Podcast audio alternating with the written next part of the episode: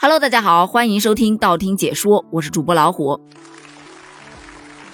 迎来一个坏消息，说小区马上要被封四十八个小时了。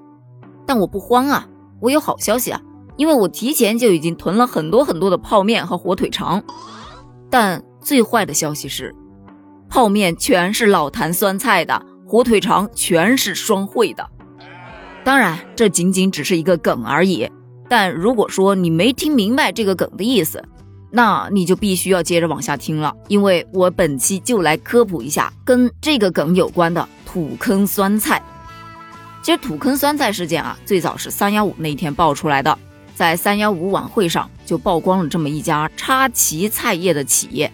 这家企业啊，是为多家知名企业代加工酸菜制品的，特别熟悉的就是方便面企业的那些老坛酸菜包了。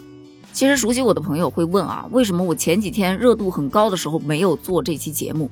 我真的是没打算做这期节目的，因为看了那个视频之后，回想起自己曾经吃过的那些老坛酸菜方便面，身体就不自觉的会产生一些反应。但是我既然答应了我的粉丝去做这一期节目，那我还是要好好的克制一下我的这些反应。回到记者曝光的那个视频当中，就你看到啊，工人们都是。要不穿着拖鞋，要不就干脆光着脚丫子，就这么踩在那些所谓的老坛酸菜上。那一刻，我就已经感觉我的胃在翻涌。随后还看到有些工人一边抽着烟一边干活，抽完的烟头啊都不舍得出去扔，就直接这么扔到酸菜上。而那些所谓的老坛酸菜就这么静静地躺在一个大土坑里。所以就是老坛酸菜，对不起，没有老坛喽。反正那个卫生环境，首先就给我看吐了，于是就成功的把我劝退了，实在是看不下去了，太恶心了。而特别讽刺的是，当我打开我们家还剩下的那个老坛酸菜的方便面啊，酸菜包上那么大的几个字写着“三十二道工艺秘制，地道川味”，明晃晃的写着“严格取材，精心准备，马盐静置，出烟入味”。老坛工艺，足食发酵，传统制作，地道酸爽。嗯，确实挺酸爽的啊。而这个视频一曝光了之后，真的马上就登上了热搜第一，很多很多人在评论区都骂骂咧咧的。由此可见，这个老坛酸菜包的推广它是有多么的广。随后你就看到多家电商平台开始纷纷下架老坛酸菜方便面。与此同时呢，也有很多供应商都被爆出来是用土坑腌的酸菜，他们就统一出来道歉。这个地方要提一下啊，这个统一出来道歉，不是说统一方便面出来道歉，人家统一的那个求生欲啊是非常强的。这事件一曝光，他立马就发博澄清此事，表示自己家的供应商绝对不是土坑酸菜，如有虚假，愿意承担法律责任。同时还在昨天郑重邀请一千名媒体朋友，或者是消费者，或者是客户。到他们的那个酸菜加工厂去参观，真的是求生欲满满呐。但他的老对手康师傅就没这么幸运了。曝光的这一家老坛酸菜企业厂啊，他还正好就是康师傅的酸菜供应商之一。于是他们也是第一时间就站出来承认自己的错误啊，是我们管理失误，辜负了消费者的信任，我们深表歉意，并以此为戒，我们一定会配合有关部门的指导与监督，展开积极的整改工作。